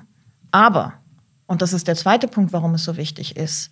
Der IGH kann vorläufige Maßnahmen anordnen, die dazu geeignet sind, Völkermord zu verhindern, die dazu geeignet sind, die Hetze einzustellen, das Aufstacheln zum Völkermord, die dazu geeignet sind, Beweise zu sichern, um hinterher Straftäter auch zur Verantwortung zu ziehen können. Und Anordnungen, die zum Beispiel die humanitäre Situation, den Schutz der Zivilbevölkerung im Gazastreifen betreffen. Und es ist damit zu rechnen, dass diese Maßnahmen auch kurzfristig angeordnet werden und daher tatsächlich dann einen Einfluss auf den Kriegsverlauf und auf die Situation im Gazastreifen haben können. Das ist sehr, sehr wichtig. Mhm. Ob dann hinterher in drei, vier, fünf Jahren, wann immer das Verfahren stattfindet, darüber entschieden wird, dass es tatsächlich sich um Völkermord gehandelt hat, ist eine andere Frage. Äh, nochmal ganz kurz, äh, um es nochmal richtig zu verstehen. Das Urteil vom IGH, ob Israel Völkermord im juristischen Sinne ähm, in, in Gaza begeht, könnte auch erst in einigen Jahren fallen aber es könnten bereits jetzt Anordnungen erteilt werden und diesen müsste Israel dann auch Folge leisten. Also zum Beispiel Ende der Bombardierung ziviler Gebäude oder, oder ähnliches, ja? Anordnungen. Richtig. Mhm. Ist denn damit zu rechnen, ähm, dass Israel auf solche Anordnungen dann auch reagieren wird? Israel wird auf jeden Fall reagieren. Israel hat ja auch, und das ist ein Unterschied zu anderen Gerichten, mit dem Gericht kooperiert. Ja? Also du hast ja vorher gesagt, ähm, es gab die Anhörung Südafrikas und am nächsten Tag gab es eben die Anhörung Israels und das hat seinen, äh, seine Standpunkte da sehr klar vertreten. Ähm, das ist vor allem deshalb begründet, weil Israel Mitglied, also Unterzeichnerin der Völkermordkonvention ist, damit zugestimmt hat, dass der IGH zuständig ist für Streitigkeiten im Rahmen der Konvention und ein sehr großes Interesse an dieser Konvention von Anfang an gehabt hat, weil es eine der Konventionen ist, die direkt aus dem Holocaust, aus der Shoah gefolgt sind. Und deshalb wird Israel sich auf jeden Fall dazu verhalten und seine Punkte machen. Und der internationale Druck auf Israel wird auch steigen, diesen Anordnungen Folge zu leisten, weil alle anderen Signatarstaaten der Konvention auch der Verpflichtung unterliegen, Völkermord zu verhindern und dann angehalten sind, diese Maßnahmen mit zu unterstützen. Da wird tatsächlich eine, ein anderer internationaler Druck nochmal aufgebaut werden. Mhm.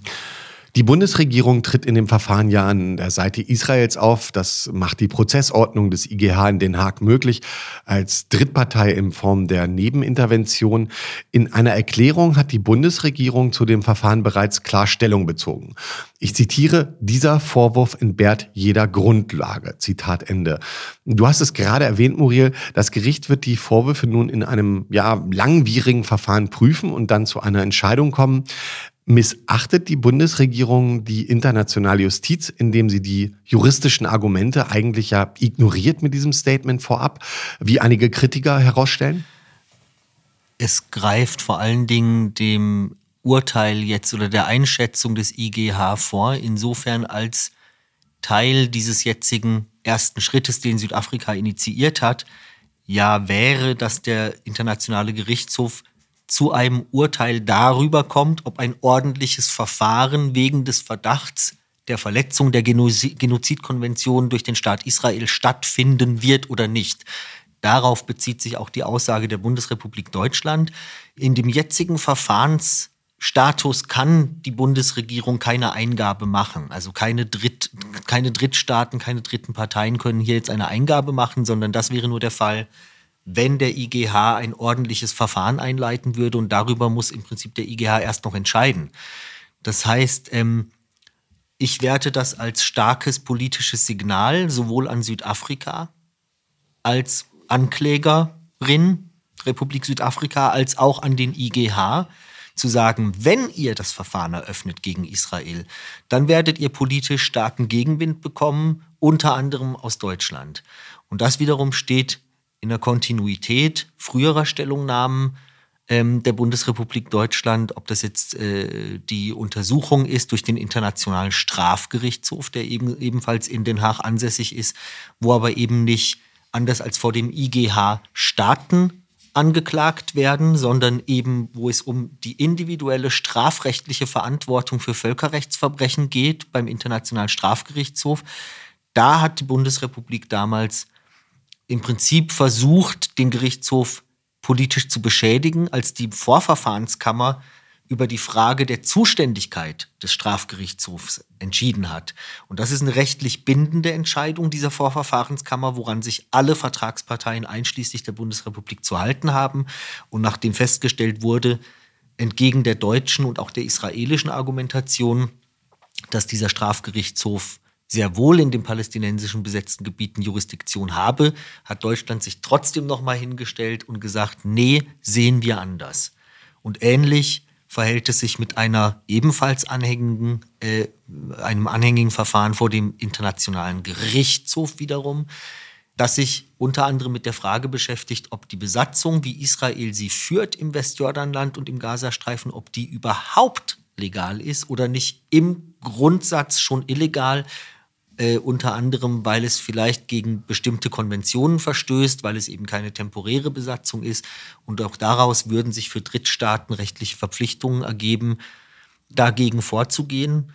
Äh, und ich glaube, das ist es neben der Straflosigkeit des Staates Israel, ähm, was Deutschland gerne verhindern möchte, in eine Situation zu gelangen, mhm. wo man selbst als Vertragspartei im Prinzip vertragsbrüchig wird, indem man diese Maßnahmen gegen Israel in dem Fall äh, nicht ergreift. Ja, also ich glaube, was sich in dem Verfahren vor dem Internationalen Gerichtshof unter anderem zeigt oder spiegelt in der Rolle Deutschlands, ähm, mit dieser in meinen Augen wirklich äh, beeindruckenden, also im negativen Sinn, Erklärung zu sagen, ähm, der Genozidvorwurf entbehre jeder Grundlage. Das ist, ähm, ja, das ist ja ein Statement, das jetzt ähm, wirklich eine sehr, eine sehr klare Richtung vorgibt die äh, quasi jede Evidenz, die in dem südafrikanischen, ähm, in der südafrikanischen Klage steht, äh, einfach mal so vom Tisch wischt. Ich glaube, was sich daran spiegelt, ist ja so ein bisschen die offene Frage, was heißt eigentlich historische Verantwortung in Deutschland im Jahr 2024? Was heißt Erinnerungskultur, was heißt Erinnern in Deutschland an den Holocaust? Wir als Täternation, wie, gehen wir damit um? Und ich glaube, das ist eine extrem wichtige Frage und ich will äh, diese Frage nicht kleinreden. Im Gegenteil, also ich finde, dass, dass wir diese Frage äh, uns stellen müssen. Ich glaube aber, dass in Deutschland oft, dass die Beantwortung der Frage oft in die Richtung geht, zu sagen, man müsse einfach nur Israel so, so, so quasi offen und stark wie möglich ähm, sich mit Israel so solidarisch zeigen und damit sei die Frage beantwortet. Das ist so ein bisschen die, die Grundsuggestion ähm, der, der Metadiskussion, die sich auch in dieser Genozidklage widerspiegelt. Und ich glaube, dass die die, diese Doppelstandards, die, die, die jetzt in den letzten Monaten und Jahren immer wieder wirklich unignorierbar werden. Also man sieht Ursula von der Leyen, die, ähm, die Russland äh, Terrormethoden vorwirft und Annalena Baerbock, die, die, die ähm, das, das Hungern der, der, der äh, ukrainischen Zivilbevölkerung anprangert und aber dann im, im Falle Israel-Gaza wirklich kann ähm, kein, kein Wort zur israelischen Verantwortung verliert. Ich meine, es sind keine analogen Konflikte, aber es ist dennoch, glaube ich, eine, eine Doppelzüngigkeit, die die Leuten nicht entgeht. Und ich habe den Eindruck, in der Metadiskussion haben wir es mit so einem Diskurs zu tun in Deutschland, wo es, sehr viel mehr darum geht, äh, bestimmte Worte, bestimmte Vergleiche, bestimmte quasi ähm, Evokationen von, von, von historischen Koordinaten zu, zu äh, Maßregeln und zu begutachten und zu gucken, dass es da bloß nicht sozusagen ähm, ne, einen falschen Eindruck gibt, äh, anstatt irgendwie an so einer Unumstößlichkeit festzuhalten von Humanität, die ja, die ja wenn man es ernst nimmt, ja universell gelten muss. Und das ist, glaube ich, das ist eine Entwicklung, die, die wir in Deutschland seit einiger Zeit beobachten und diese, diese Kosten-Nutzen-Abwägungen für Menschenleben, die im Israel-Gaza-Krieg dabei immer wieder gemacht werden, die, die finde ich doch mindestens ähm, irritierend, jetzt eher ein Euphemismus. Ja. Israel weist die Vorwürfe scharf zurück, unter anderem auch damit, dass der 7. Oktober mit keiner Silbe erwähnt wird in der Klage. Der Kontext des Krieges spiele keine Rolle bei der Einordnung und es werde eben so getan, als ob Israel einfach so einen Krieg losgetreten hätte. Israel betont ja eben, der Krieg sei dem Land praktisch aufgezwungen worden durch den Überfall und die grausamen Taten des 7. Oktobers. Der Krieg äh, jetzt sei das Recht auf Selbstverteidigung. Das ist die Position Israels. Ist diese Kritik, diese Haltung ähm, nicht auch nachvollziehbar? Also ich persönlich finde die Kritik in einer Diskussion um den aktuellen Krieg durchaus berechtigt. Also der Krieg ist nicht aus nichts gekommen. Er ist eine, er ist eine Reaktion. Also was in Gaza passiert, ist eine Reaktion auf den 7. Oktober. Das heißt aber nicht, dass es in einem, äh, in einem juristischen äh, Strafprozess quasi gegen, äh, als Anklage gegen Israel, um, um, um Maßnahmen zu provozieren, diese Art von ja, nachgewiesenen, zig nachgewiesenen Kriegsverbrechen, also die, die, der Abwurf von, von sogenannten, sogenannten dummen Bomben, also annähernd 1000 Kilo schweren Bomben auf sogenannte Safe Zones, die, die, die teilweise offenbar gezielten Angriffe gegen Journalisten in, in, in Gaza, ähm, die, der Einsatz von, von, von Hunger als, als, als Kriegswaffe. Also das sind, das sind ja faktisch de facto Kriegsverbrechen, dass man das vor ein Gericht bringt, ob man in dem juristischen Kontext sozusagen die, die, die Mitverantwortung von Hamas, die besteht, keine Frage. Ob man die mitverhandeln muss, das ist eine juristische Frage sozusagen. Ich glaube, dass, dass, dass das ähm, dann von, von vor Gericht ähm, politisiert wird auf eine Art und Weise, die, die sehr interessant, also analytisch ist es sehr interessant, dass es da Wechselwirkungen gibt, sozusagen zwischen dem Diskurs, der sich auf Social Media abspielt und in der Öffentlichkeit seit drei Monaten und dem, dem, dem juristischen Verfahren. Aber ich würde versuchen, die Sachen nicht zu sehr zu vermischen. Die, die südafrikanische Klage hat eine sehr klare Zielrichtung und die lautet, ähm, zu, zu, zu provozieren, dass Maßnahmen eingeleitet werden, dass das, was von Südafrika als, als Genozid beschrieben wird, äh, aufhört. Und ich glaube, in, insofern ist, ist das, diesen Versuch dadurch zu äh, delegitimieren, dass man sagt, ähm, er, er, es mangelt ihm am Kontext, weiß ich nicht. Der andere Punkt ist, also ich würde Hanno zustimmen, es geht darum, etwas zu beenden, was immer noch stattfindet. Der Angriff des 7. Oktobers findet in dieser Form nicht mehr statt. Und der andere Punkt ist, das wäre ja gar nicht die Institution, vor der sowas verhandelt wird, weil es dort um Rechtsstreitigkeiten zwischen Staaten geht. Und die Hamas ist kein Staat und ist auch keine Staatsregierung. Ähm, abgesehen davon wird die Verantwortlichkeit für Verbrechen gegen die Menschlichkeit, Kriegsverbrechen und so weiter, ähm, ich weise nochmal hin, durch die Untersuchung des Internationalen Strafgerichtshofs abgedeckt. Also dort wären alle Verbrechen seitens palästinensischer militanter Gruppen mit abgedeckt, in, in, also inklusive dann natürlich auch der Aburteilung von Tätern. Und das ist ja auch eine Untersuchung, gegen die sich Israel stellt, gegen die sich auch die Bundesregierung gestellt hat. Also man kann die, äh, das Verfahren vor dem IGH jetzt nicht damit beiseite wischen, indem man sagt, die Hamas spiele da keine Rolle, weil in einem anderen Verfahren, in dem palästinensische potenzielle Verbrechen sehr wohl eine Rolle spielen, ist ja genau dasselbe geschehen. Es gibt wirklich noch sehr vieles zu besprechen.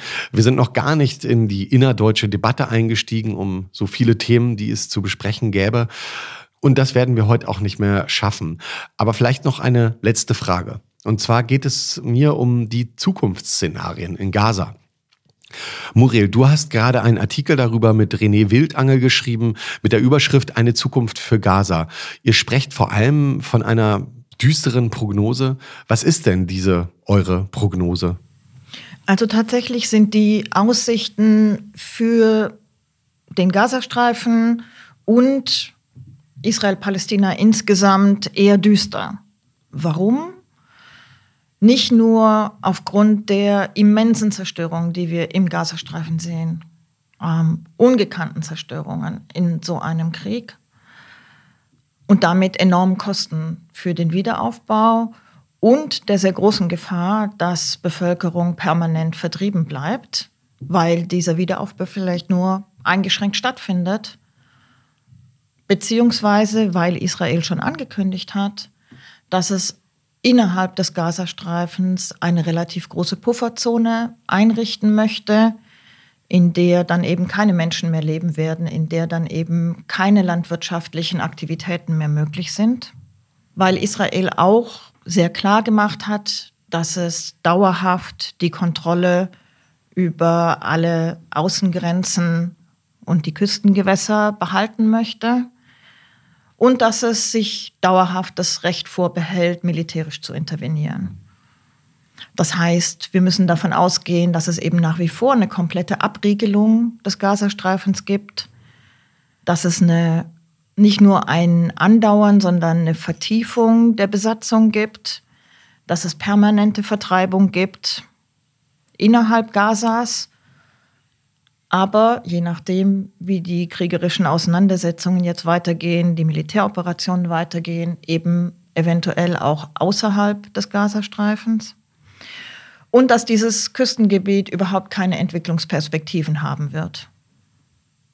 Das Einzige, was das meiner Ansicht nach verhindern kann, wäre tatsächlich jetzt ein Zusammenwirken in der internationalen Gemeinschaft, um eine Perspektive zu eröffnen, die anders ist, die die Besatzung beendet, die den Gazastreifen öffnet für wirtschaftliche Aktivitäten, für ja, freien Personen- und Warenverkehr, ja, also die Basis für wirtschaftliche Aktivitäten. Ähm, das bräuchte sicherlich eine internationale Präsenz. Das bräuchte eine legitime Regierung, im Gazastreifen. Und es bräuchte einen Prozess, der insgesamt Perspektiven eröffnet für ein Ende der Besatzung, eine Umsetzung des Rechts auf Selbstbestimmung für beide Bevölkerungen, Sicherheit für Israelis und Palästinenserinnen und Palästinenser in Gaza und in der Westbank. Wir sehen bislang, dass sehr klar artikuliert wird von Seiten der Amerikaner, von Seiten der Europäer, was nicht passieren soll. Was wir nicht so genau sehen bislang ist, wo ist der politische Wille, tatsächlich dazu beizutragen, dass es nicht passiert, dass es nicht zu permanenter Vertreibung kommt, dass es nicht zur weiteren Einschränkung von Raum im Gazastreifen kommt, in dem Leute leben können. Wie wir garantieren, dass wieder aufgebaut wird im Interesse der Bevölkerung vor Ort. Das ist bislang sehr, sehr dünn, was es da an Vorschlägen gibt. Und das, was artikuliert wird, passt sehr schlecht zusammen. Also was die Amerikaner zum Beispiel vorschlagen in puncto lokale Kontrolle, dass eine reformierte palästinensische Autonomiebehörde die Kontrolle übernehmen soll, während Israel sagt, auf keinen Fall die Autonomiebehörde.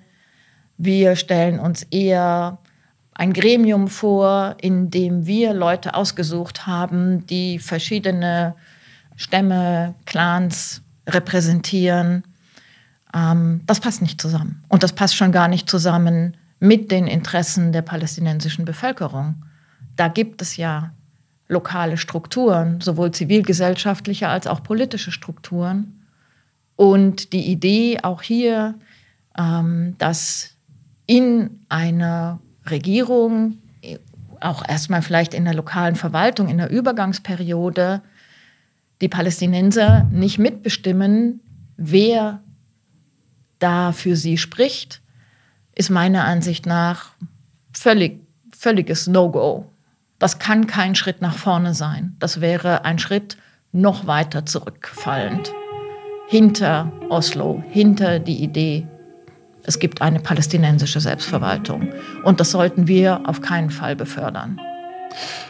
Wir haben nun fast 90 Minuten gesprochen und es gibt sicherlich noch viele, viele Leerstellen und Themen, die wir hier nicht behandeln konnten, allein aufgrund der Zeit.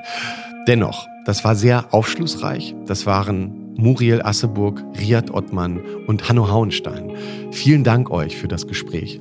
Ja, sehr gerne. Danke. Dankeschön. Medico hat seit dem 7. Oktober mehrere Stellungnahmen, Berichte und Interviews auf medico.de veröffentlicht. Auch Hanno Hauenstein und Muriel Asseburg. Links dazu findet ihr wie immer in unseren Shownotes und damit verabschiede ich mich mit dieser Folge. Ich bin Steen Thorson und hoste diesen Podcast.